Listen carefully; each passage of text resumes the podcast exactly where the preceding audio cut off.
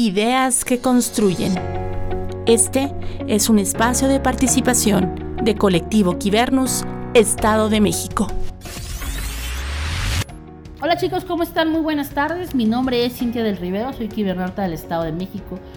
Yo quiero platicarles un poquito lo que implica emprender en tiempos de coronavirus. Seguramente muchos han estado pensando en este lapso que paramos las actividades, en por qué no iniciar un emprendimiento, en por qué no poner tu propio negocio, en por qué no ser tu propio jefe. Y desde luego mucha gente nos dice cuáles serían los pasos para que pudiéramos iniciar. Yo quiero compartirles una serie de puntos que a mí en lo personal me han funcionado. Un ejemplo con el que tenemos que iniciar es la idea. Tenemos que conocer e identificar que la idea que queremos vender tiene que ser funcional, tiene que ser vendible. Y para que ustedes puedan decir cómo puede ser una idea funcional, analicemos si eso puede ser una necesidad para la gente que tienen a su alrededor o para sus conocidos. Y ahí ustedes en una hojita identifiquen si eso es funcional o no. Otro tema es saber a quiénes van a vender. Si ustedes quieren venderles a los gobiernos o quieren venderles a la iniciativa privada, es importante que se sienten a hacer un análisis de qué personas pueden ser sus posibles clientes. Muchos dirán, es que yo no tengo contactos, no conozco gente que me pueda ayudar a vender. Bueno, pero podemos tener primer círculo de familia y podemos platicar con ellos hoy que estamos todos reunidos.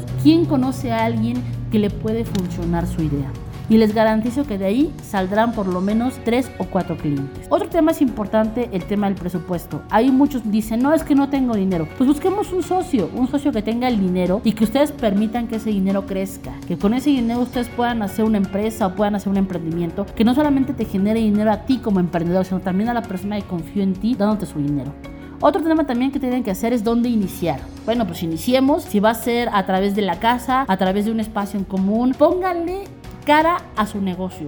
Conozcan la idea de su negocio, pero pónganle nombre, pónganle cara. Recuerden que ese nombre es ustedes. Por eso es importante que ustedes emprendan, pero que emprendan con seriedad. Como si ustedes van a ser la empresa más grande de México o la más grande de Latinoamérica. Otro asunto que quiero decirles es que nadie que nadie les puede decir que no se puede. Seguramente va a ser complicado porque así se inician los negocios y los negocios más exitosos tardan mucho en tener resultados, por lo menos 5 años. Entonces es importante conocer de qué forma ustedes pueden vivir por 5 años para que su empresa se consolide. No tengan miedo de emprender, es tiempo de que México tenga más emprendedores y no trabajadores. Son tiempos nuevos, hay muchas oportunidades que se van a abrir y por eso es importante que ustedes crean en sus sueños, pero no solamente desde la perspectiva de decir creo en él, sino creo en él, lo voy a pulir, lo voy a trabajar y lo voy a iniciar. Señores, les deseo mucho éxito y desde luego aquí estamos para ayudarlos.